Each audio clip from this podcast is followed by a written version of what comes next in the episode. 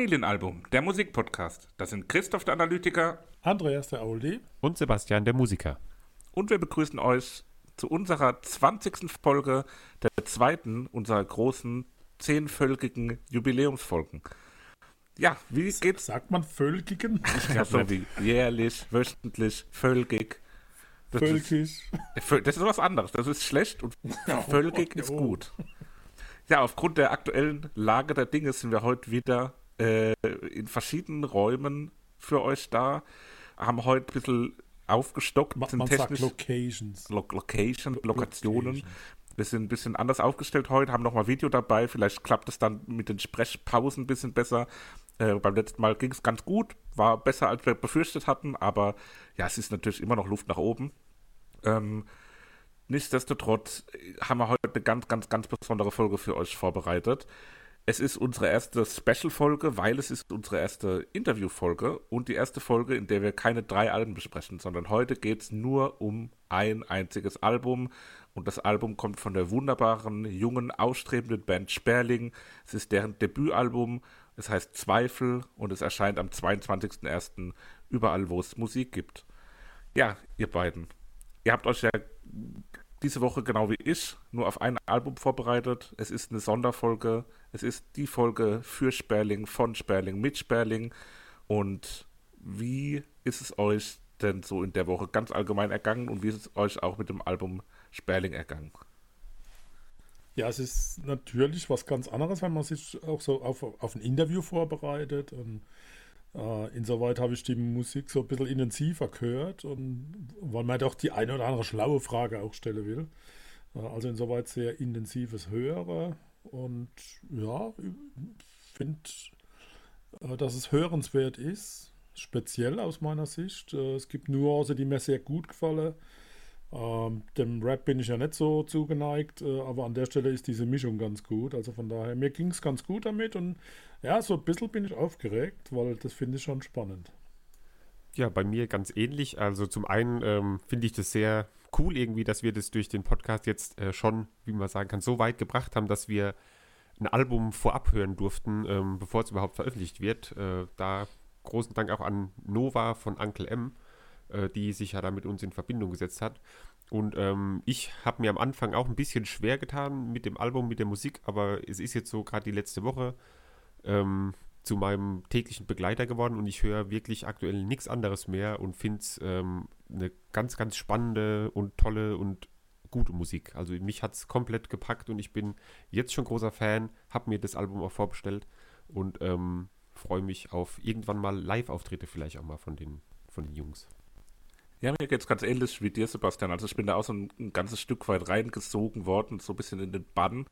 Ähm, aber am Anfang auch, fand es auch ein bisschen speziell und nicht ganz so leicht reinzukommen, weil, wie Papa, du auch schon gesagt hast, es ist extrem intensiv.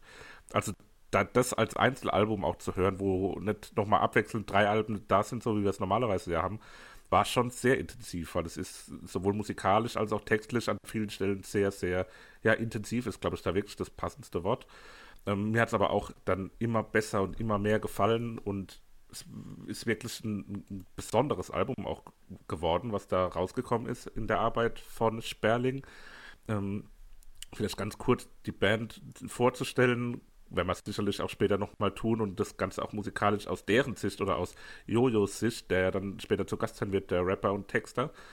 Ähm, der wird es ganz sicher nochmal ein Stück weit anders beschreiben können, aber so ganz übergeordnet, weil ich vermute, viele, die jetzt den Podcast hören, werden auch die Musik noch nicht gehört haben, werden sie dann jetzt im Nachgang hoffentlich hören. Also das ist auch ganz klar unsere wärmste Empfehlung, dann so schnell wie möglich loszugehen und die Musik mal sich anzuhören, über die wir hier sprechen.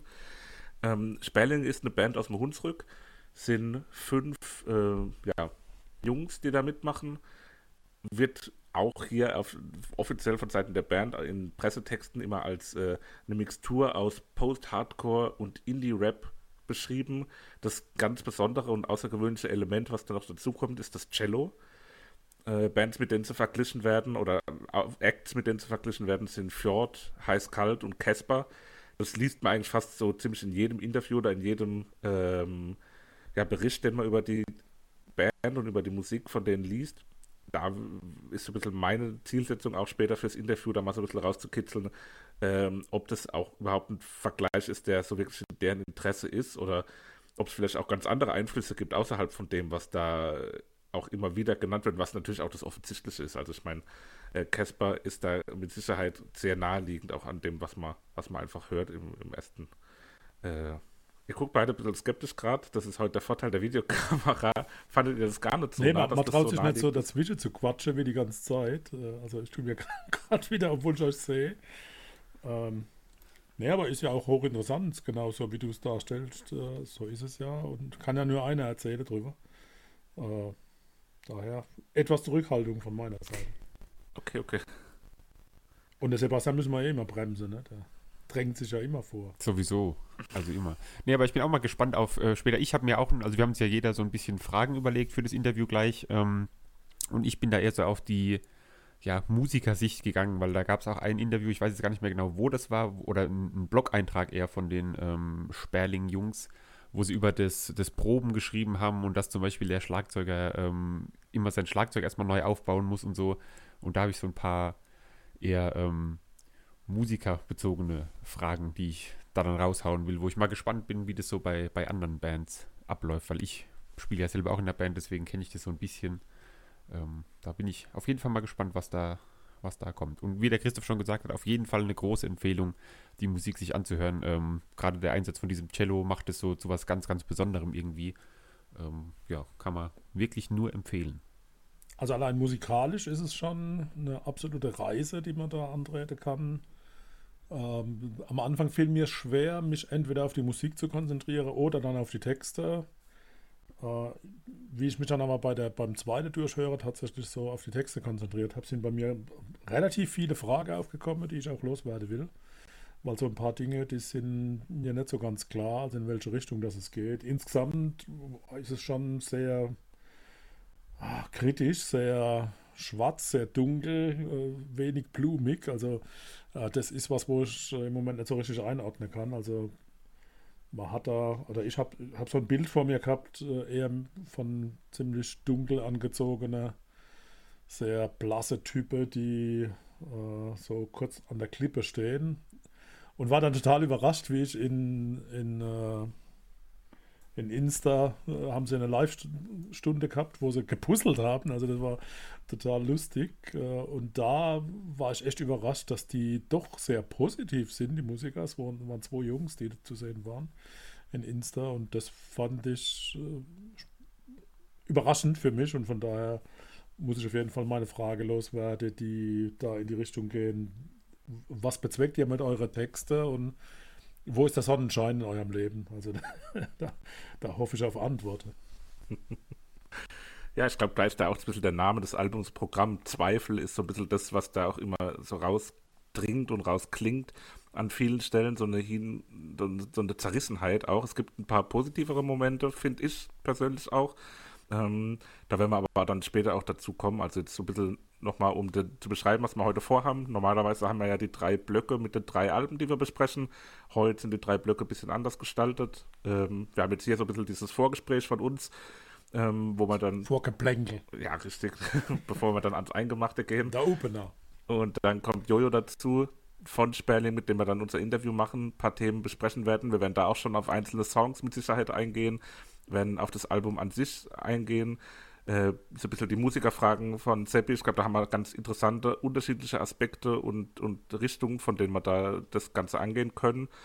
Ähm, und dann, dann haben wir da nochmal unseren Teil, der, ja, je nachdem jetzt auch, wie tief wir da in dem Interview reingehen, dann die klassische Albumbesprechung sein wird, wie wir es immer machen, wo wir dann nochmal Lied für Lied besprechen, wo wir dann auch unsere Lieder für die Playlist auswählen werden das wird dann quasi der dritte Teil, der am Ende nochmal folgt sein.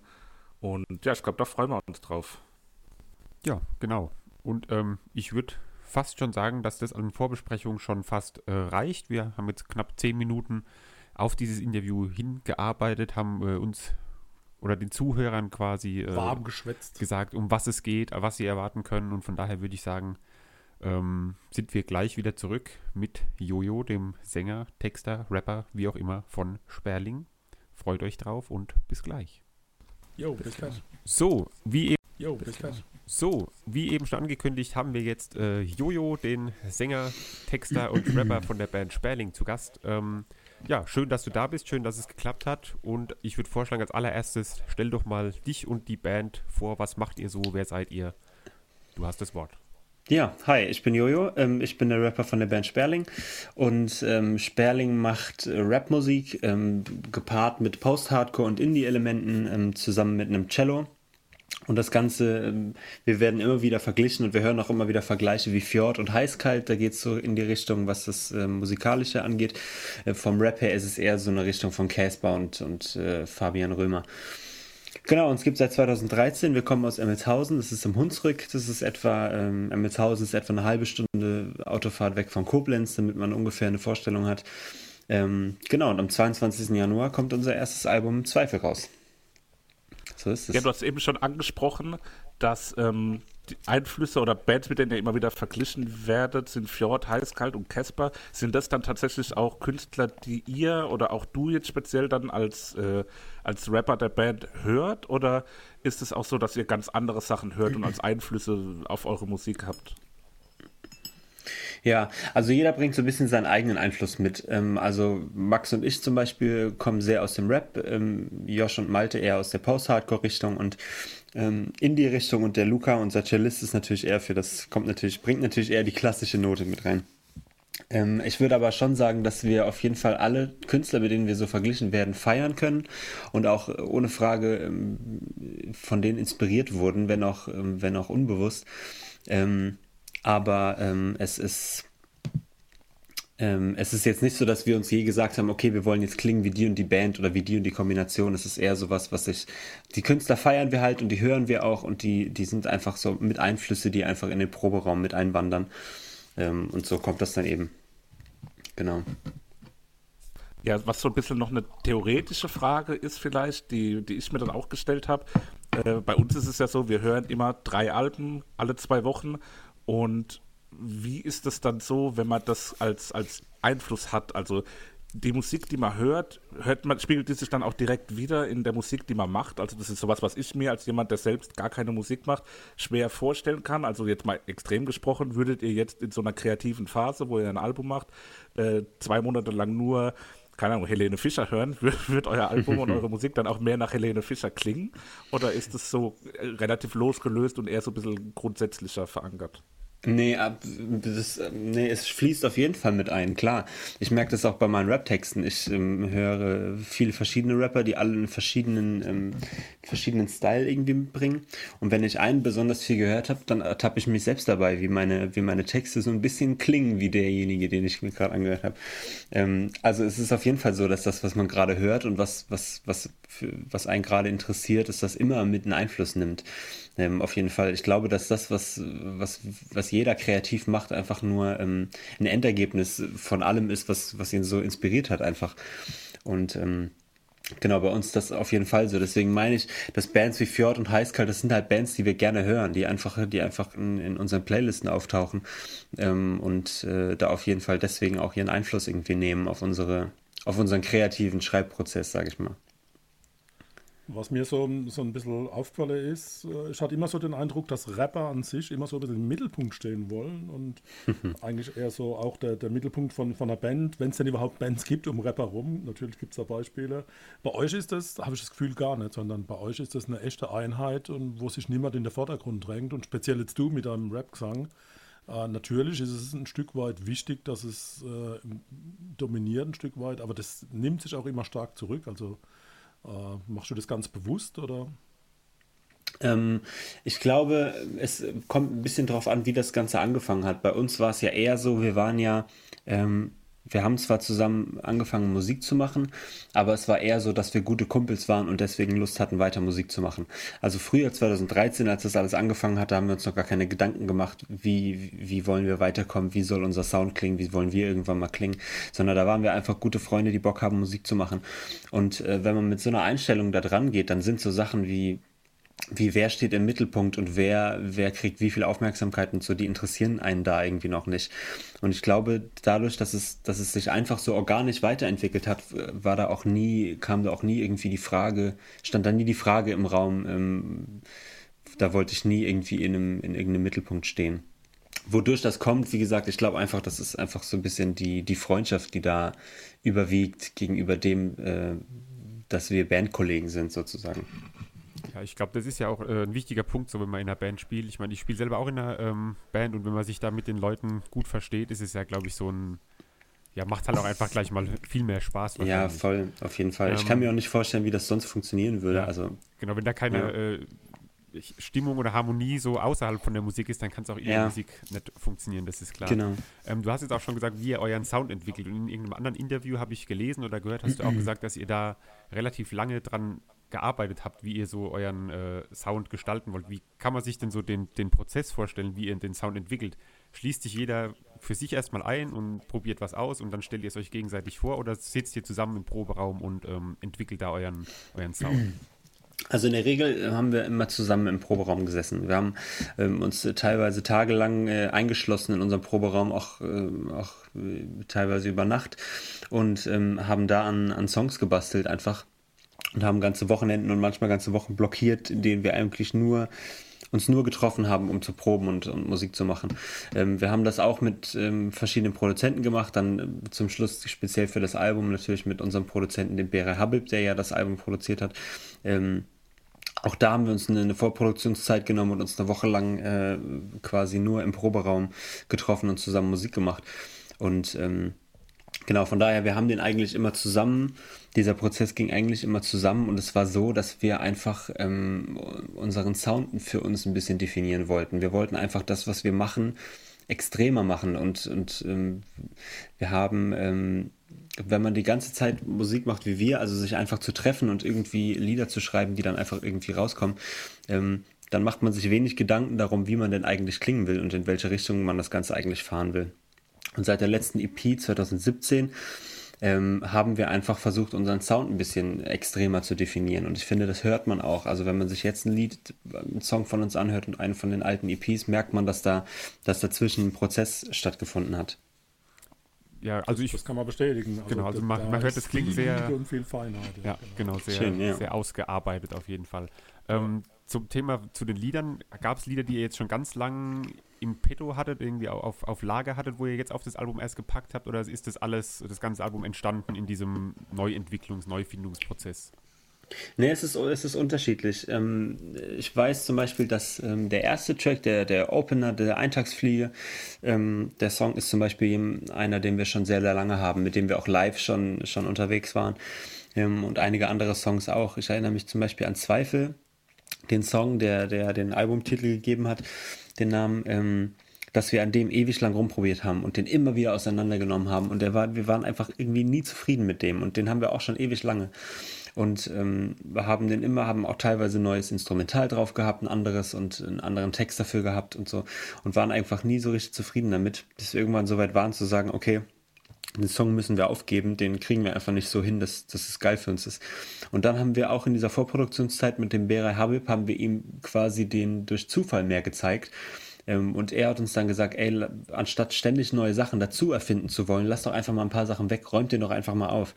Und, und innerhalb von einer Stunde war dieser Song einfach einer unserer Liebsten und dann musste der noch auf die Platte, obwohl das gar nicht geplant war von Anfang an. Von daher ähm, ist es unterschiedlich. Wir haben auch ein paar, die erst eine Woche vor äh, vor der äh, Vorproduktion ähm, spontan auf dem Album gelandet sind.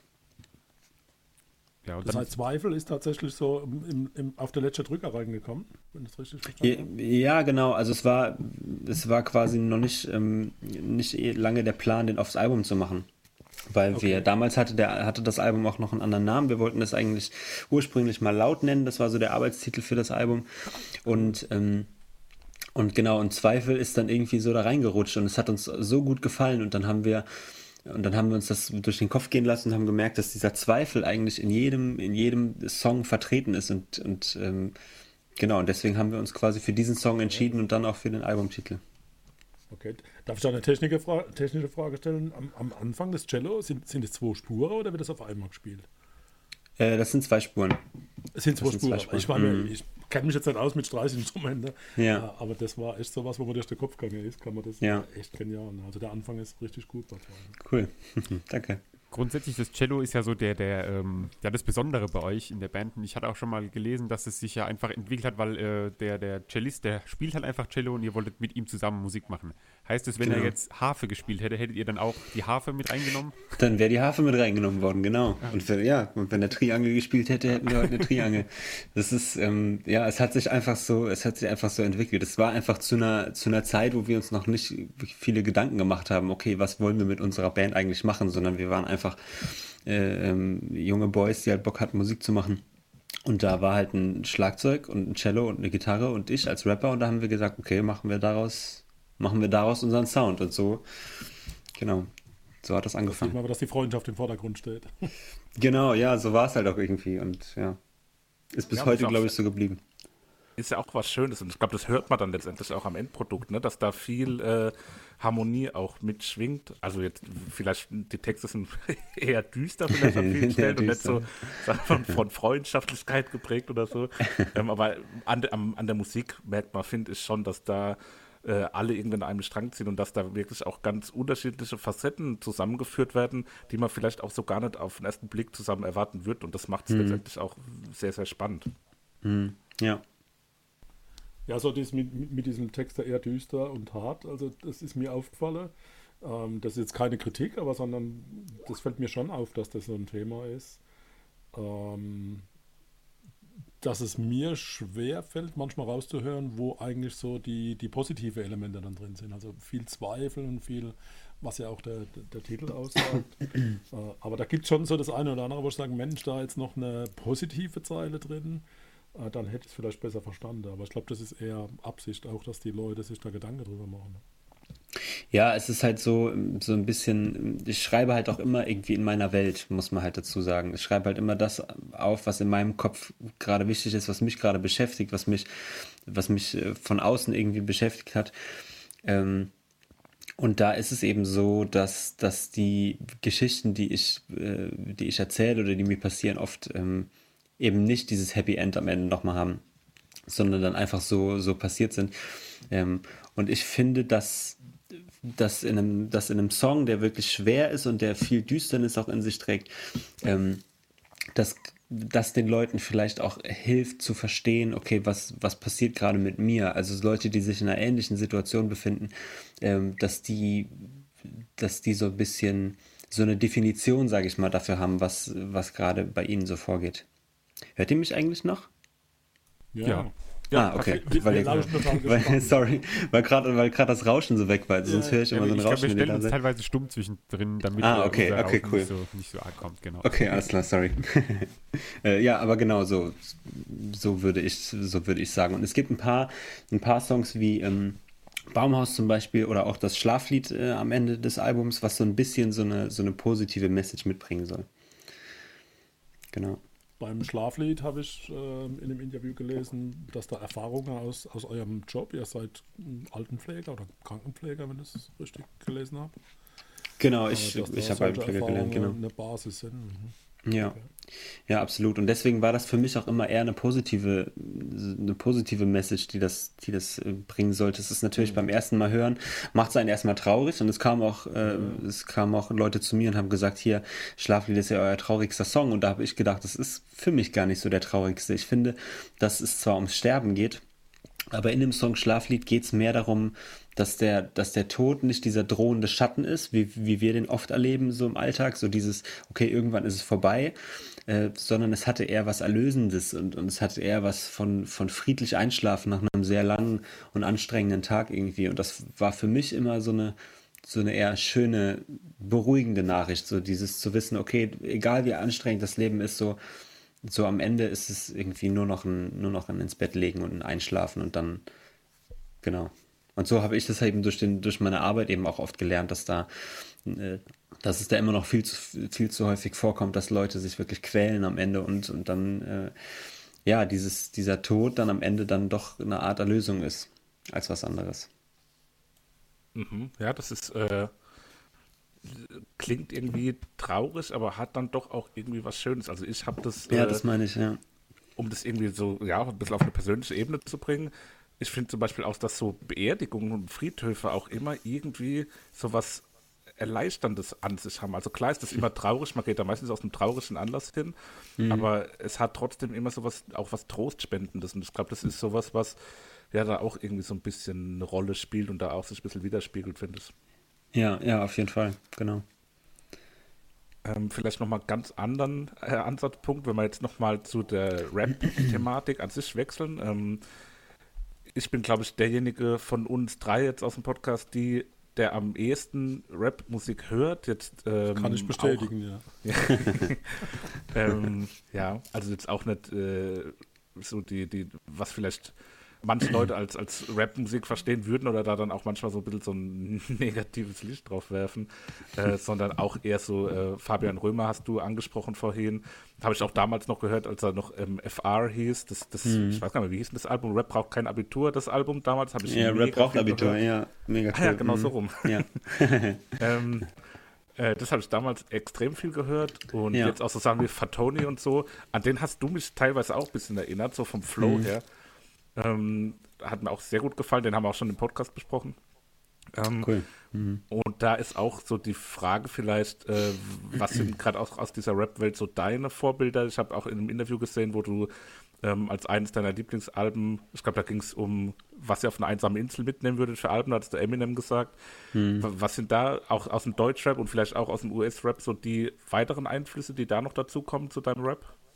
Also Eminem ist auf jeden Fall ähm, Nummer eins. Da geht auf jeden Fall nichts drüber. Es ist so, dass ich mit, ähm, mit 14 ähm, war ich, müsste ich ungefähr gewesen sein. Da hat mein Bruder das Album gehabt, das Slim Shady IP, das erste, oder beziehungsweise das zweite, das erste erfolgreiche ähm, Studioalbum von, ähm, von Eminem. Und es hat mich so fasziniert, dass das quasi der Moment war, als ich Bock hatte, nicht nur Rap weiter zu hören, sondern auch Rap selbst zu machen irgendwie ähm, weil mich das einfach so fasziniert hat, was, was, er, was er mit seiner Stimme macht, was er mit seinem Flow macht und, und ähm, das hat mich einfach fasziniert, was man mit Rap alles machen kann. Vor allem im, im, im, im Gegensatz zu, ähm, das kann man nicht so pauschal sagen, aber zu vielen Sängern und, und ähm, wo es mehr darum geht, wie etwas gesagt wird und, und weniger darum, was tatsächlich gesagt wird. Und das finde ich ja so, finde ich ja so spannend, dass man bei Rap eben nur die Worte hat und damit irgendwie eine Emotion erzeugen will. Ähm, Genau, von daher Eminem ist absolute Top 1. Was, was so deutsche Rapper angeht, ist, ist ähm, Casper und Fabian Römer auf jeden Fall auch sehr weit oben. Lance Butters fehlt mir zum Beispiel noch ein, mhm. ähm, der ja auch sehr, ähm, sehr düstere Themen oft behandelt, sehr persönliche irgendwie, was, was ich auch sehr, sehr cool finde. Ähm, genau, Genetik finde ich auch sehr cool. Die haben auch viele, viele gute Sachen, nicht alles, aber viel Gutes. Ähm, Genau, also es gibt, äh, es gibt so ein paar, halt vor allem die, vor allem die Rapper, die sich halt wirklich mit ernsten äh, Themen befassen. Das interessiert mich, ja. Wobei deine Stimme auch richtig im Gesang, so nenne ich es jetzt mal, technisch wahrscheinlich nicht richtig, aber auch da finde ich die richtig, richtig gut. Äh, Dankeschön.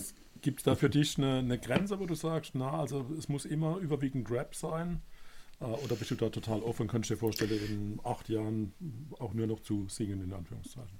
Ähm, also offen, offen bin ich schon. Also es ist, ähm, ich weiß nicht, wo, wohin sich unsere Mucke noch so entwickelt und, und ähm, wer weiß, was, wer weiß, was wir noch so alles ausprobieren wollen. Ich glaube aber, dass ich mich nie ganz vom Rap entfernen werde. Also selbst wenn wir jetzt sagen, okay, wir bringen jetzt mal einen Song raus oder meinetwegen auch eine EP raus oder so, auf der nur gesungen wird, so das kann ich mir schon vorstellen. Ähm, ich würde mich aber nie ganz vom Rap lösen können. Dafür ist mir die, dafür ist mir das Instrument Rap einfach zu, zu wichtig und ähm, zu faszinierend, um das jemals wegzulassen. Ich weiß noch, dass ganz am Anfang, als, als wir, wir haben uns ja durch ein, über ein Musikprojekt kennengelernt vom SWR, der, der Josh, der Luca und ich, also ähm, der Cellist, der Schlagzeuger und ich. Und ähm, ich weiß noch, dass wir, dass wir da auf einem Flur saßen und, und äh, quasi auf unseren Auftritt gewartet haben, Josh und ich. Und ich habe, ähm, und wir haben so ein bisschen darüber fantasiert, dass wir jetzt weiter Musik machen wollen und was, was wir dann so alles machen wollen und so. Und dann hat er, und dann habe ich gesagt, ähm, ja, machen wir dann, was machen wir dann? Machen wir dann Rapmusik? Und er hat mich gefragt, ja, kannst du denn singen? Und ich so, nö. Und dann hat er gesagt, ja, dann machen wir halt Rapmusik. So, also es war, es ist von Anfang an irgendwie so gewesen und ähm, deswegen glaube ich nicht, dass ich, mir ist Rap einfach zu wichtig, als dass ich mich davon je ganz trennen könnte. Jetzt komme ich nochmal mit ganz anderen Themen äh, um die Ecke. Ihr habt beim Handwritten Magazin äh, so einen kleinen Blog-Eintrag mal geschrieben, äh, Where We Practice, wo ihr darüber geschrieben habt, wie euer Proberaum und so weiter aussieht. Mhm. Und da stand unter anderem drin, dass der Schlagzeuger sein Schlagzeug immer mit nach Mannheim nimmt und dann immer aufbaut. Mhm. Und ich habe die Erfahrung gemacht, Schlagzeuger sind extrem akribisch, was das Aufbauen angeht. Ist euer auch ja. so? Und dauert es dann erstmal so Minimum eine Stunde, bis ihr loslegen könnt? äh, also er beeilt sich, er beeilt sich, aber es dauert trotzdem. Also Schlagzeug aufbauen ist, dauert einfach auch lange und dann hat er, und da hat er so sein, hat er halt seinen Teppich auf dem Boden und da ist dann mit, mit, ähm, mit, ähm, mit Fixierband ist dann so markiert, wo welcher Ständer hin muss und, und in welchem Abstand der Stuhl zum, und so stehen muss und so. Also er hat das, er hat das raus, weil er es halt jeden Tag zwei, dreimal aufbauen und wieder abbauen muss. Ähm, aber ähm, ja, genau, es stört, es, es stört inzwischen, es stört eigentlich nicht. Es stört eigentlich nicht. Grundsätzlich so euer, euer Proberaum finde ich ja extrem geil, dass es da irgendwie in so einem, wie ich es verstanden habe, so eine Art Scheune oder sowas ist da wo außenrum auch relativ wenig ist. Das heißt, ihr, ihr könnt immer so laut und so, solange ihr wollt, quasi da proben. Mhm. Ne? Genau, genau. Also es ist das Elternhaus vom Josh und es ist Emmelshausen ist eine kleine Stadt und es ist quasi nicht in, in, in Emmelshausen drin, sondern ein bisschen außerhalb. Man muss quasi ein bisschen aus der Stadt rausfahren. Und da ist wirklich ein großer Hof direkt, äh, direkt an einem Feld und an einem Waldgebiet. Ähm, also auch sehr viel Natur drumherum und ähm, genau, es ist, es ist tatsächlich im Keller ähm, der Proberaum und durch Joshs Vater, der auch selbst Musik gemacht hat und äh, da den Proberaum reingebaut hat. Und ja, wie du sagst, er ist schalldicht, er ist klein, er ist gemütlich, er ist beheizt und man kann da jederzeit rein. Und wir ähm, haben da alle, alle Freiheiten. Und das ist, glaube ich, ein Geschenk, das wir dass wir so für selbstverständlich hingenommen haben, aber was einfach ein Riesengeschenk für eine junge Band ist, einen Proberaum zu haben, den sie einfach immer nutzen können und auch äh, ja immer zu egal zu welcher Zeit und äh, an welchem Wochentag. Und das ist schon, das ist schon was sehr, sehr Cooles. Da haben wir andere Geschichten gehört von, von Bands, die sich da Proberäume mieten, mieten müssen und dann immer nur für eine Stunde pro Woche da rein können und so. Also es ist schon, einen eigenen Proberaum zu haben, ist auf jeden Fall ein sehr, sehr großer Luxus. Ja, kann ich aus Erfahrung sprechen. Wir hatten ähm, mit der Band mal einen Proberaum in so einem Turm im fünften Stock mit so Wendeltreppen ja. und dann, wenn wir ja. ähm, einen Auftritt hatten, dann irgendwie unsere Anlage mit runterschleppen mussten, fünf Stockwerke, Wendeltreppen runter mit dieser wow. Bassbox hinten auf dem Rücken das war ja. schon hart. Also das ja, das glaube ich. Das ist schon wichtig, wenn man da was hat, wo man, wo man gut proben kann. Und, ja. Und ich meine, es ist ja auch ein sehr gutes Album. Jetzt nochmal, um über das Album zu sprechen, vielleicht. Mhm. Ähm, ich habe vorhin schon erwähnt ähm, in dem im Vorgespräch, dass ich am Anfang war ich so ein bisschen, habe ich ein bisschen gebraucht, um reinzukommen, aber mittlerweile, ich habe es die ganze Woche durchgehört und finde es wirklich jedes Lied äh, überragend auf dem Album. Also da cool, vielen Dank. Werde ich auch gucken, dass ich das, auch wenn es auf Spotify herauskommt, dann ähm, auch nochmal genug streamen, dass das in meinen Jahrescharts irgendwie auftauchen wird. cool, cool. ja, ich kann mich ja nochmal anschließen. Also ich finde vor allem Malte mit seiner Gitarre, ich bin so, komme eher wahrscheinlich altersbedingt aus, äh, aus einer Szene, die eher heavy so unterwegs ist. Ja, und ich finde, was Malte an der Gitarre so zaubert, das ist mal, mal richtig, richtig, richtig gut. Mhm. Ähm, auch so der Bass von Max ist, ist absolut clear und, und trägt euch auch die ganze Zeit. Also äh, das macht mir besonders Spaß. Und ich fand so dann diese Rap-Elemente und auch das Cello. Also ich habe wirklich äh, mehrfach jetzt auch alles mir nochmal angehört.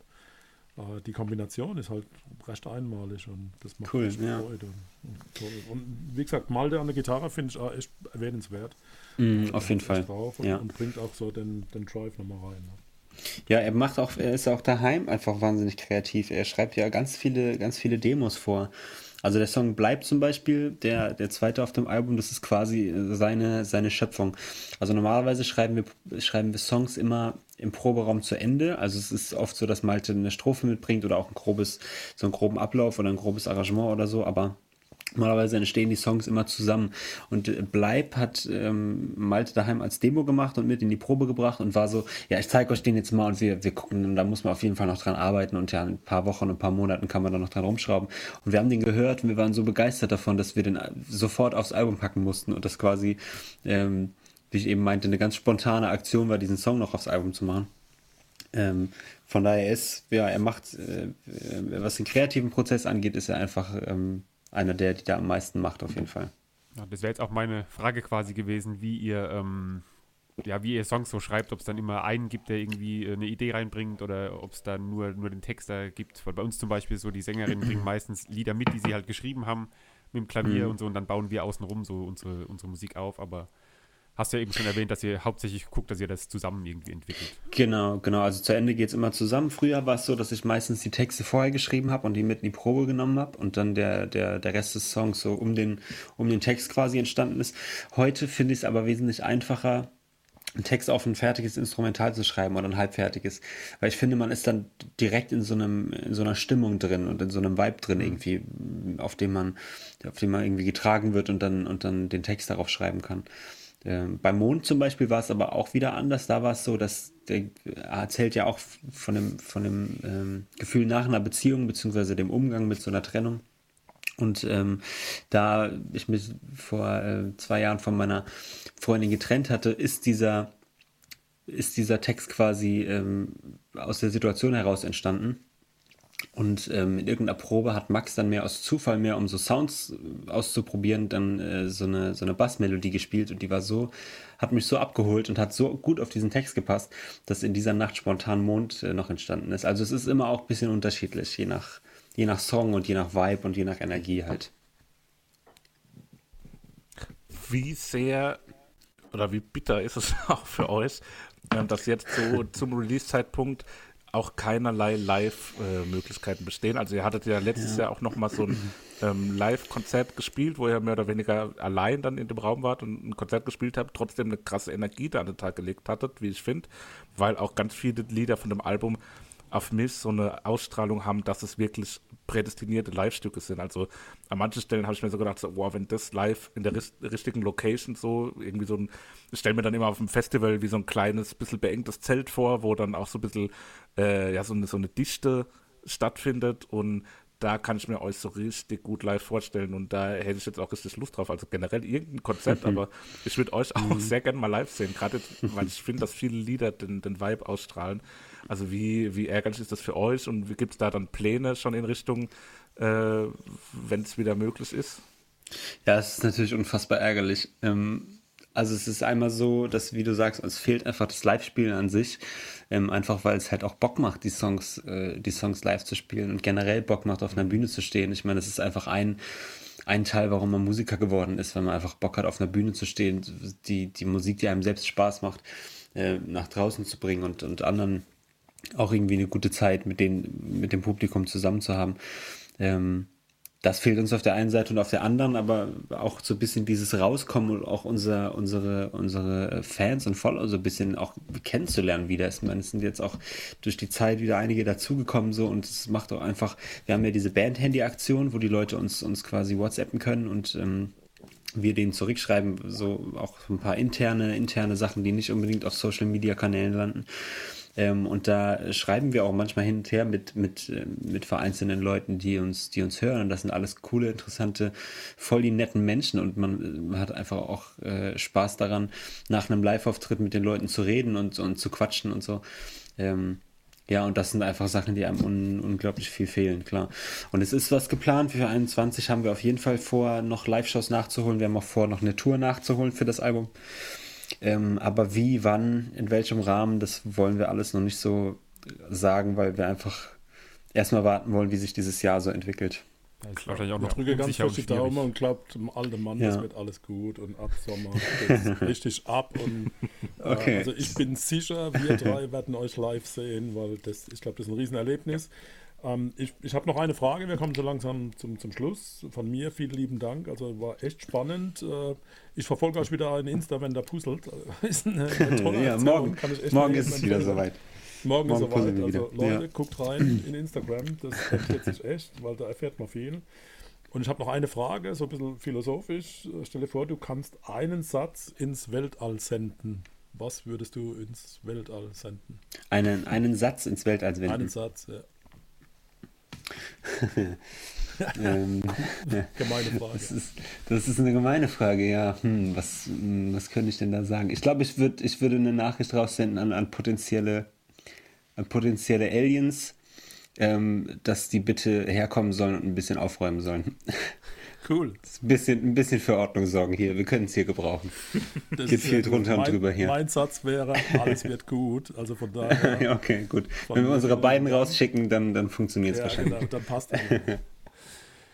ja, also ich würde sagen, wir haben einiges erfahren von dir, Jojo. Vielen Dank nochmal, dass du hier mit dabei warst. Sehr gerne, ich sage auch danke. Euer Album Zweifel ab, morgen quasi überall zu streamen. Wir äh, veröffentlichen die Folge einen Tag vor Release quasi, damit Mhm. die Leute taufrisch hören können, was du zum Album Perfekt. zu sagen hast. Ähm, ja, wir bedanken uns bei dir und ähm, ich glaube, damit belassen wir es dabei, oder? Christoph, du noch was zu sagen? Nee, alles, alles gesagt, alles gefragt. Und ich von meiner Seite auch nochmal vielen lieben Dank. War, glaube ich, echt ein, ein sehr schönes Interview, sehr schönes Gespräch und von vielen verschiedenen Facetten das alles beleuchtet. Und ja, vielen lieben Dank. Ja, sehr gerne. Ich kann mich nur zurück bedanken. Hat sehr viel Spaß gemacht. Ähm, dann habt noch einen schönen Abend zusammen Jo. und äh, sagt mir mal gerade noch, wie ich hier dann auflege gleich. Oder muss ich hier gar nichts machen?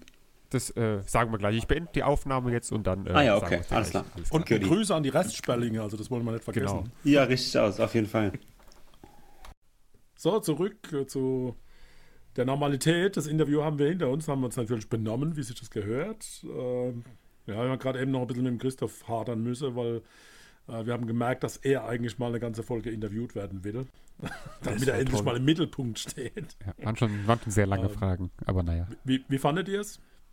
Überragend. Also sage ich jetzt Also nicht Christoph, sondern Jojo. äh, ganz im Ernst jetzt, hat mir richtig viel Spaß gemacht. Ähm, richtig netter Typ, der Jojo. Ähm, spannend auch einfach so mal was zu hören von so einer, einer Band, die jetzt äh, frisch auch das erste Album irgendwie rausbringt, äh, ist für die ja wahrscheinlich auch eine ganz neue Erfahrung so. Und äh, hat mir sehr gefallen, da mal ein bisschen Einblicke zu bekommen und mit ihm darüber zu quatschen. Und an sich ist er sowieso auch ein netter, netter Typ, glaube ich. Ja, ich fand es auch super cool und sympathisch. Und ich glaube, wir haben die Band und die Musik, die sie machen, von ganz verschiedenen Winkeln und Aspekten beleuchtet. Ist mal eine ganz andere Folge von uns. Macht mir auch sehr viel Spaß in dem Duktus. Also können wir Oh, gern. Duktus. Wow. Da ja, können wir wieder gern der. noch häufiger machen. Ja, eine Korrektur auf jeden Fall noch zum Interviewpart auch. Da habe ich äh, richtig versagt. Äh, Das Album von Fabian Römer, beziehungsweise damals noch FR, hieß Vorsicht Stufe und der Rap-Song, äh, der Rap-Song, der Song hieß natürlich wie, Raps. der Song hieß natürlich, wie Jojo schon richtig gesagt hat, Rap braucht Abitur, weil das war eine Reaktion auf ein Album von Bass Sultan Hengst aus dem Jahr 2003, das hieß Rap braucht kein Abitur. Äh, Bass Sultan Hengst, damals für Akrobadien immer so ein bisschen das Bad Boy-Image gepflegt. Heute tritt er auch in so Gaming-Podcasts und so, so Nerd-Podcasts auf. Ähm, Bass Sultan Hengst also auch ziemlich, äh, Sebastian, ja, soll er ich soll er sagen mir einen anderen verweichlicht. Podcast machen? Ja, würde ich sagen. Wir reden über Ich glaub, Gaming. weil uns braucht man es ja nicht. Also Ja. ich glaub, ja, man kann ja Bass Sultan Hengst mal einladen. Können wir mal anfangen. Nee. Vielleicht hat er ja Aber ich war mit unserem heutigen selbst Gast genug, glaube ich. Also. Nee. Also, ähm, Okay, super, Christoph. Diese Information war echt sehr wertvoll. Ja, danke Vielen für die Dank dafür. Korrektur. Vor allem die Richtigstellung, nicht, dass du da irgendwo Ja. irgendwelche rechtliche Das wäre schon grausam. Folgen noch tragen musst. Ja, also, Ja, aber ich Gut, mach weiter jetzt. Ja. ja, Entschuldigung. Äh, wie schon gesagt, morgen kommt das Album von den Sperling-Jungs raus. Ähm, ich habe es mir persönlich Zweifel. auch vorbestellt, äh, auf Vinyl natürlich, wie sich das gehört. Ähm, und ich würde sagen, Ich wir, glaube, hatten man ja sagt jetzt, Vinyl. wir hatten jetzt lange Vinyl. die Möglichkeit, das schon zu hören ein bisschen und würde sagen, wir reden noch mal ein bisschen en Detail über die äh, Songs, die da Ja, drauf vorkommen. Song ich Song. Nummer 1, Eintagsfliege. Der erste Song heißt Eintagsfliege. Also für mich so ein, so ein typischer düsterer. Also das, das ist das, was ich vorhin im Interview auch gesagt habe. Sehr schwer und düster. Viel Kritik. Ich glaube, es geht Richtung Kritik in der Musik. Ich wollte da jetzt nicht zu viel. Ja. Ähm, aber natürlich auch gesellschaftlich. Also auch da verbundene Musik mit dieser Kritik über verschiedene Themen. Wie ging es euch mit? Überraschender Ich glaube, der ist, der ist gerade musikalisch sehr stellvertretend für das Album, finde ich. Also Das der Sound, Fall. der da direkt ähm, eingeführt und, und so äh, ja, festgesetzt wird, ist auch der, der sich auf dem Album dann später immer wieder wiederholt. Ist, äh, das Cello spielt direkt eine Rolle. Es ist sehr aggressiv. Es ist, die Musik hat so was Kühles. Also ich habe bei ganz vielen Liedern, ganz speziell auch bei dem Lied, so die Vorstellung, wenn es ein Musikvideo dazu gibt, das könnte auch irgendwie so, so eine Drohnenaufnahme aus Alaska sein. Also immer so was Eisiges, Kühles. Äh, Oder allgemein- was mich auch so. Stelle ich mir, Mhm. sorry, äh, diesen, diesen Hof, wo die Jungs proben. Ich stelle mir den vor, dass es so in so einem Wald, in so, auf so einer Waldlichtung quasi ist. Und da halt einfach, wenn dann die Bäume so alle abgemagert sind im Winter und dann ist es dunkel und irgendwo scheint so Licht und da könnten die, glaube ich, auch sehr gut, ich weiß nicht, ob es wirklich so ist, aber ich stelle es mir halt so vor. Aber so klingt die Musik auf jeden Fall. Ja, hat Also so eine wir sind jetzt schon zweieinhalb Stunden am Macher, also bitte nehmt ein bisschen Rücksicht auf das, was jetzt kommt, liebe Hörerinnen und Hörer. Okay. ähm, ja, vom Text her ist es Bäume. Oh, wow. vom, vom Text her ist es auf jeden Fall auch schon sehr. Also ich finde, das ist einer der Texte, die äh, ein bisschen offensichtlicher oder offener sind. Mhm. Oft ist es auch sehr verklausuliert und so ein bisschen auf einer zweiten Ebene, wo die Aussage steckt. An, in dem Song ist es, finde ich, relativ offengelegt, was damit gemeint ist. Also es geht um Eintagsfliegen im Sinne von, äh, früher hat man gesagt One-Hit-Wonder. Hm, Heute geht es dann auch so in Richtung ja, Instagram, Kritik an Social Media, Kritik an, an ja, so kurzlebiger Musik, Podcast. die ja auch immer wieder eine Rolle spielt. Ja, Gut, dann, Nummer zwei ist die Bleib. Also, also Bleib bitte noch. Nein, der Titel heißt Bleib. Finde geniale Gitarre-Riffs, also super gut und, und auch harte Musik, die ich ja mag. Aber natürlich äh, auch da wieder oh, Frage über Frage. Also Trennung von wem? Niemand, der geht, kommt wieder nach Haus, stimmt das? Äh, möge Gott mit dir sein? Geht es um Glaube? Sind, sind Spellings Gläubige? Ich wollte das alles fragen, aber es wird zu viel. Und musikalisch, der Cello-Schluss macht es zum typischen Spelling. Also wenn das mal irgendwann in zwei, drei Jahre top gerenkte äh, Musiker sind, also am Cello erkennt man gleich, okay, das ist, das ist äh, Ich find- Spelling. insbesondere den Anfang von dem Lied finde ich so überragend, wie dieses Schlagzeug ähm, erst da spielt und dann wie die Gitarre mit diesen ja, Power Chords, dieses äh, aggressive Gitarre, das ist so im Endeffekt wie so ein Eröffnungslied. Also klar ist Eintagsflieg das wirkliche Eröffnungslied, aber das baut eher so langsam die Stimmung für das Gesamtalbum auf. Und ich finde, bei Bleib ballert es direkt so schön rein, wenn dann die Gitarre da reinkommt. Da spiele ich jedes Mal im Auto, wenn ich es gehört habe, spiele ich die Gitarre mit, wenn die einsetzt, weil ich diesen Einsatz so geil finde. Und allgemein das Lied, ähm, Refrain, absoluter Ohrwurmfaktor irgendwie. Ja, ja, Richtig, richtig starkes Lied. Ich habe schon eine zwei. Vermutung. Ja, warte mal, na, warte mal ab. Das Wort, was mir da zu dem Lied einfach immer wieder einfällt, ist brachial. Also das ist so Oh richtig ja, ja, genau. brachiales Lied an allen Ecken und Enden. Das ist wirklich, äh, das kracht und scheppert und glaube ich auch live ein richtiger Bringer. Lieber Christoph, ist da genügend Dynamik drin? Da ist wirklich sehr viel Dynamik drin. Also das ist an dem Album, ich glaube an einer Stelle habe ich aufgeschrieben, dass mir ein bisschen die Dynamik fehlt, aber das ist dann auch wirklich eine explizite Ausnahme, weil das Album ist super dynamisch. Also für mich kommt dann mit dem nächsten Song Nummer 3 Stille. Das ist eine Mogelpackung, weil das ist ja Heavy Metal. Das hat mit Stille mal gar nichts zu tun. Ne? Ja, das ist so das erste Mal, wo dieses ähm, Post-Hardcore so richtig, richtig Ja, rauskommt genau. ähm, im Refrain, wenn es dann richtig nach vorne geht. Er auch mit der Stimme so ein bisschen äh, ja, verzerrt. nicht verzerrt, Mhm. aber er halt so dieses. ja, er, er schreit ja nicht so, wie man jetzt auch von so anderen Hardcore-Bands es, glaube ich, kennt, aber so leicht angeraut äh, fängt er da dann an zu singen. Und, ähm, Keine Kehllaute. Ja, genau, also kein so ein Growling, wie man es, glaube ich, nennt, sondern ähm, alles noch gut verständlich. Und das hat mir insgesamt gefallen, dass es eben nicht so ganz in diese Extremrichtung abrutscht, sondern dass es immer noch hörbar, sage ich jetzt mal, bleibt. fand es schade. So einen Titel in die Richtung hätte ich gern mal gehört. Ne? Das ist, ist ja, Frust spielt immer wieder eine Rolle, auch in Titeln hier, auch ganz explizit im Text.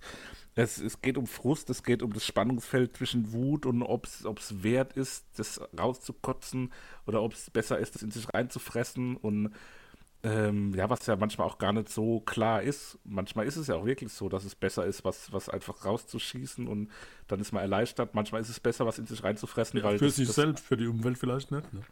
Ja, es kommt, es kommt immer drauf an. Manchmal ist das, das Rausspucken dann auch was, was einem mehr Probleme macht. Ja. Und ja, hier bei, also bei dem Lied ist es auch so, wie eigentlich bei ganz vielen Liedern auch, ähm, dass ich immer das Gefühl habe, gegen Ende geht das Lied nochmal so irgendwie auf. Also es ist so, am Anfang ist es so ein Lied, was für sich schwingt so vor sich hin und am Ende gehen die Lieder immer so auf und haben dann auch nochmal so einen richtig harten Teil, wo man dann so richtig sich vorstellt, wie es auch live nochmal wirkt, wenn der Wobei Teil dann immer, kommt. genau, gerade weil du sagst, das live, ähm, da finde ich das immer insgesamt in der Musik auch so dieses, ähm, wie ich es immer gerne bezeichne, sphärische noch mit drin ist. Also man kann sich immer vorstellen, wie dann so eine Mhm. geile Lichtshow irgendwie, so, so ein paar Scheinwerfer über die Zuschauerränge so rübergleiten, so, weil es halt alles auch noch so raumfüllend irgendwie ist die, die ganze Musik und so ganz über allem schwebend, aber gleichzeitig trotzdem hat und ja. Und das, Also nicht im toten Winkel stattfindet. genau, richtig. Sehr gute Überleitung zum nächsten Song. Toter Winkel, Nummer 4. Ähm, Das habe ich gemeint im, im Interview. Also das war, da war richtig gesungen, da war nicht Rap, sondern da war Gesang im Vordergrund.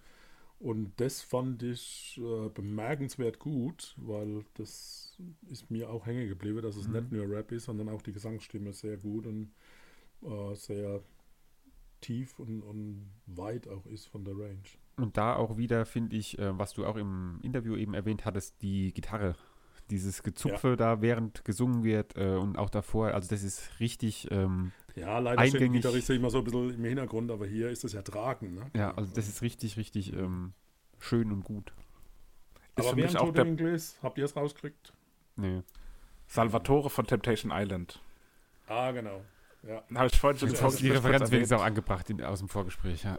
Ja, also wer Temptation Island Fan ist, hier an der Stelle tote Winkel, ich werde tote Winkel finden. Ähm, an der Stelle aber auch noch fand ich, dass das auf jeden Fall der popigste Song auf dem Album war und vielleicht der mit dem meisten kommerziellen Potenzial. Also Mhm. ich glaube, das ist ein Song, den ich mir durchaus so ein bisschen abseitiger auch im Radio vorstellen ja könnte. auch so am ehesten vom Album. Also nicht mitsingen, aber Ja. auch wieder so diese ähm, Ohrwurm-Faktor, dieses, ja, man, man genau. kann sich sehr gut vorstellen, Also dass den das, kann man echt auch im Baumhaus hören, ne? genau. Kann man, ja. Im Baumhaus. Geil, Ach, macht ja, die Überleitung. der nächste Titel. Ah, eben. ähm, da finde ich den ersten Windstoß total klasse umgesetzt musikalisch. Also das ist richtig zu hören, dass da ein Windstoß ist. Ihr guckt mich jetzt schon wieder Fragen dann. Also wir sind, wir sind Mhm. in getrennte Räume, aber über Skype sehen wir uns.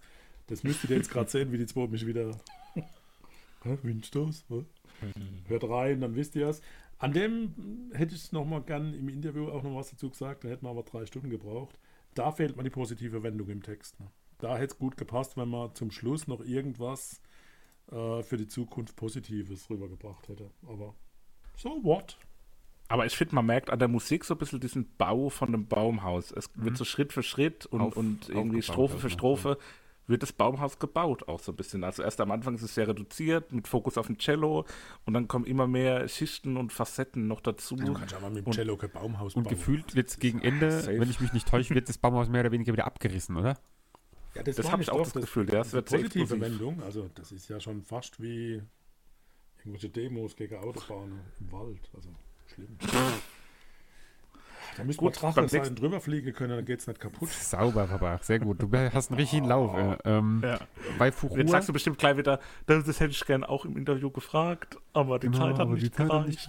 Ähm, ja, ich Ja, finde, genau, tatsächlich. Die Frage wäre, würdet ihr gerne alles mit großem Abstand beobachten? Aber ich habe es nicht gefragt. aber dieser große Abstand, ich finde, den hört man in der Musik. Also gerade so im, im Intro von dem Song äh, könnte man sich ja auch gut vorstellen, wie so, ja, Fuchur, der ja dieser Drache da aus der unendlichen Geschichte ist, ähm, da so drüber fliegt über der Welt und mal von oben auf ihn noch drauf guckt vielleicht und dann diese. Eure äh, Mutter ist schon Musik mit dazu Fuchur geflogen. Wir auch. Wir waren da auch mit dabei in den Bavaria Wir auch. Filmstudios.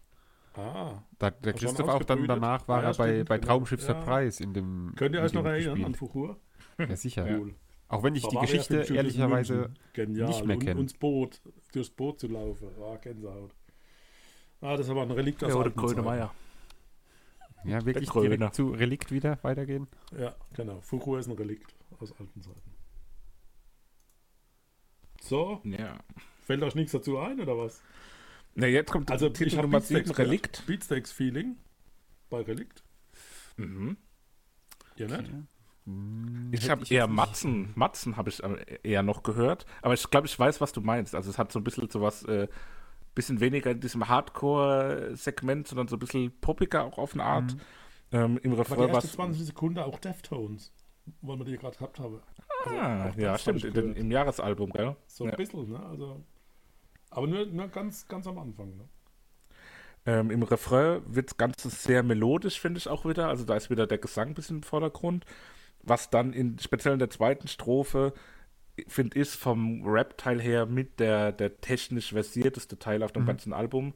Da wird es richtig schnell, es wird wild und trotzdem sehr, sehr präzise. Also da zeigt Jojo da sein ganzes Können. Und das gefällt mir auch als jemand, der Rap-Musik gern mag, auch ganz besonders gut an, dem, an der Stelle auch. Äh, an sich ist es aber auch natürlich immer wieder, ein, wie alles eigentlich auf dem Album, ein extrem krachender und auch wieder brachialer Song, der gut passt zu allem anderen. Der ist auch ziemlich laut. Hast du die vorher geschrieben oder machst du das spontan? Der Die spontan Überleitung. Herrlich, herrlich. Ja, Toller Lied Nummer Auftakt mit laut. Cello und Gitarre. Also wir sind jetzt gerade bei laut, falls es jemand nicht bekommen hat. Äh, sehr schön Cello und Gitarre, aber ein eher leiser Anfang. Und mich hat es verwundert, dass dann auch ein Stück weiter tatsächlich äh, beim Chorus, finde ich, es leiser anstatt laut. Also das hat für mich so ein äh, so einen Gegensatz ausgelöst. aber insgesamt das Lied hat ja schon eine Tendenz zum lauter werden, auch zum deutlich lauter werden. Ja, also dass der, der Ja, aber Refrain. Chorus geht, nimmt sich zurück. Ja, aber der Refrain gibt so die, ähm, die Anweisung.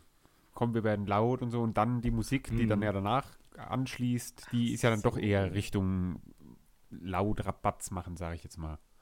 Ist Rabatz mein sagt auch Batz machen. Oh, das ist Ist mein Gänsehaut-Song des Albums. Also gerade als dann der Cello, das Cello nochmal gegen Ende einsetzt, da habe ich so einen krassen Gänsehautmoment und das könnte auch so die Hintergrundmusik für so einen Film oder eine Serie sein, wo die finale Schlacht gleich losgeht und sich alle darauf vorbereiten.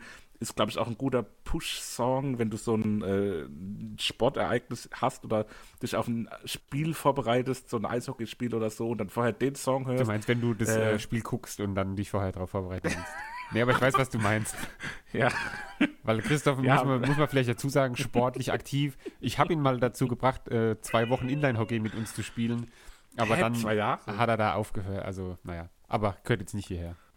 ja aber ich, Ja, ich, er hat, immer, er hat immer bei Vollmond mitgespielt. Ne? Stimmt. ja, Bei Vollmond war er immer dabei. Da kommen wir zufälligerweise zu Lied 9, Mond. Ähm, Echt? Ach Gott, ne, Also, das, ist ja das habe ich wirklich- jetzt nicht gesehen. Ne? Ähm, ja, ist ein ruhigerer Song. Der erste ruhige, glaube ich, so wirklich, oder? Ja, ja, also in der Abfolge auf jeden Fall. Äh, ich weiß nicht, wie es euch gegangen Ich habe vorher das Video mir angeschaut. Das heißt, äh, wie ich gehört habe, dass wir Sperling äh, die Chance bekommen zu interviewen, habe ich als erstes mal gegoogelt und bin als erstes über den Video gestolpert. Wenn ihr es noch nicht getan habt, guckt ihn euch an. Ähm, verstörender Video. Also irgendwie passt es überhaupt nicht zum Stück. Verstörender und, Video. Ja, also das ist. Verstörendes Video. Ja, also. Also deine Versprecher auf Englisch zerstört. lassen wir als durchgehen, aber bei den Deutschen, da, Da muss ich jetzt intervenieren. Ich muss intervenieren. Okay, also jedenfalls, ihr kennt den Video nicht, aber das müsst ihr euch dazu anschauen. Und Vater, das Video. Ihr kennt das Video nicht. der Videoclip, Ja, okay, so gesehen. aha, ist ja ein Videoclip Gut, kommen wir zu Lied 10, würde ich sagen. zu dem Videoclip. Tanzen wir weiter zu Nee, halt, halt, halt, 10. halt, halt, halt, halt. Nee, hast du Lied noch was? 9, Lied 9 fand ich, äh, hat er auch der Jojo angesprochen, ist ein, ist ein Trennungslied. Mm, äh, Trotzdem finde ich es irgendwie auch schön, so vom Text her. Also es hat, finde ich, gerade im Refrain dann auch so was, was, was irgendwie Heilendes auf eine Art, so was Mhm. Positives, was da mitschwingt. Und so was Ruhiges und Beruhigendes auch. Gerade im Vergleich zu den anderen Liedern finde ich es auch von der Stimmung her ein bisschen ruhiger und, und auch ja melancholischer.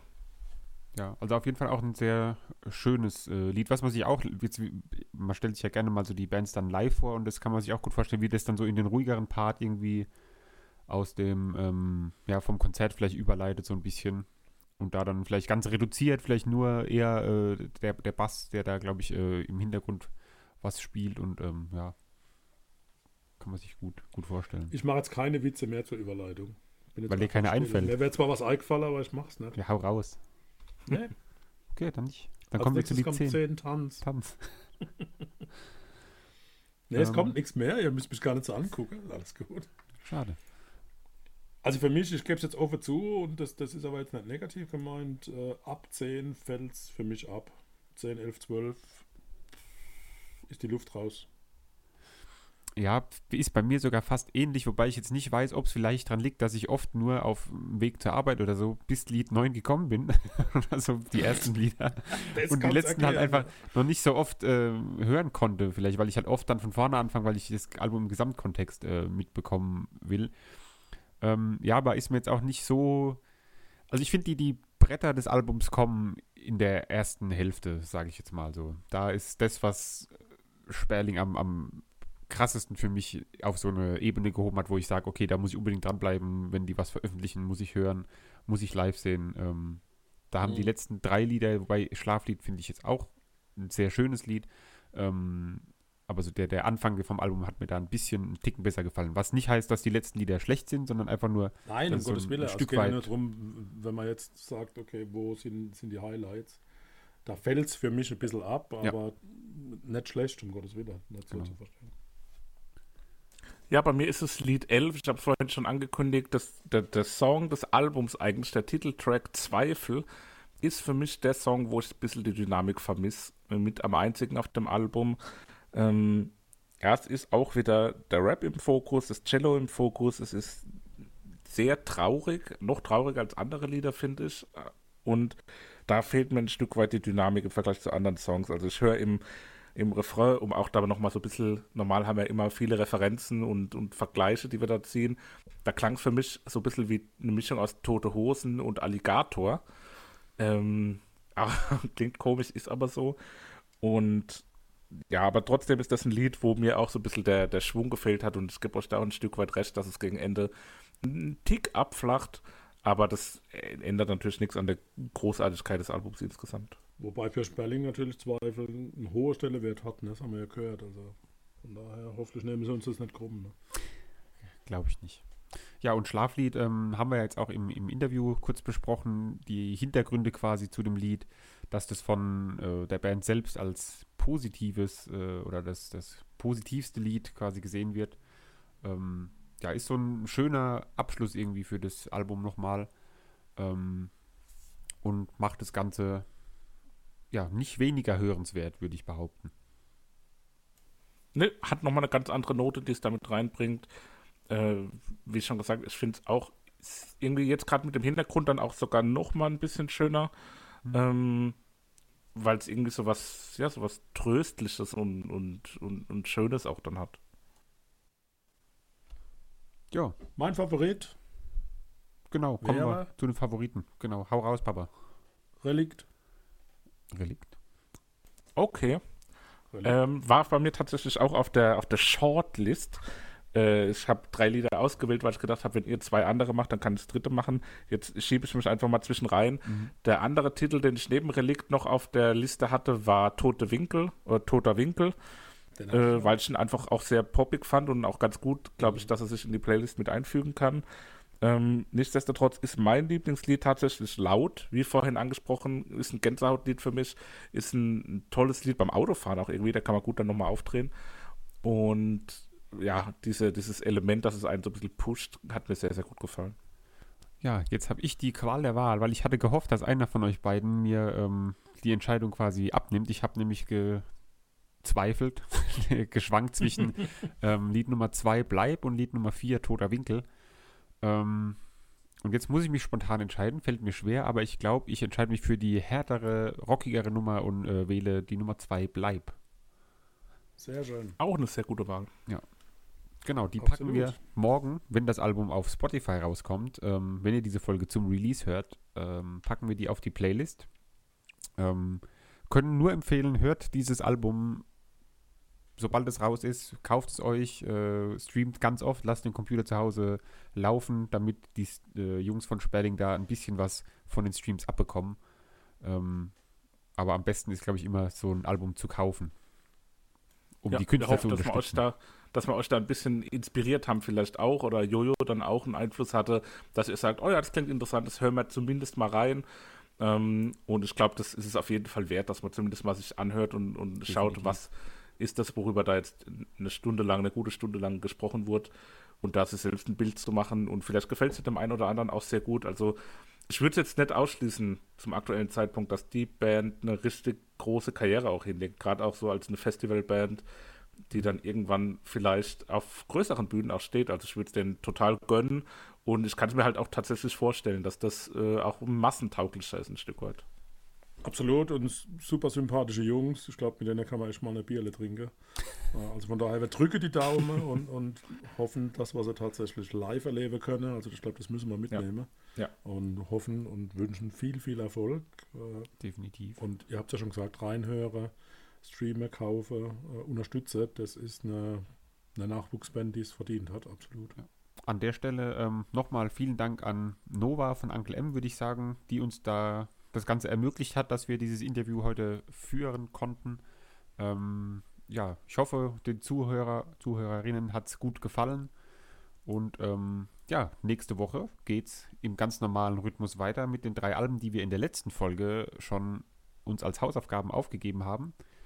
Ähm, ja, und dann kommen wir erstmal wieder in den normalen Rhythmus, wenn nicht die nächste Neuerscheinung dazwischen gerätscht, von der wir äh, Interviews bekommen. Also wenn ihr Bands kennt, die irgendwie neue Sachen rausbringen, bringt die gerne an uns ran. Wir sind da immer offen für Vorschläge, genau wie Vorschläge für Weine, die wir heute nicht dabei hatten. Aber ähm, das wird auch wieder kommen. Definitiv. Von daher würde ich sagen, dann macht's bleibt gut. gesund. Bis nächste Woche. Bis dann. Power, ciao. Tschüss.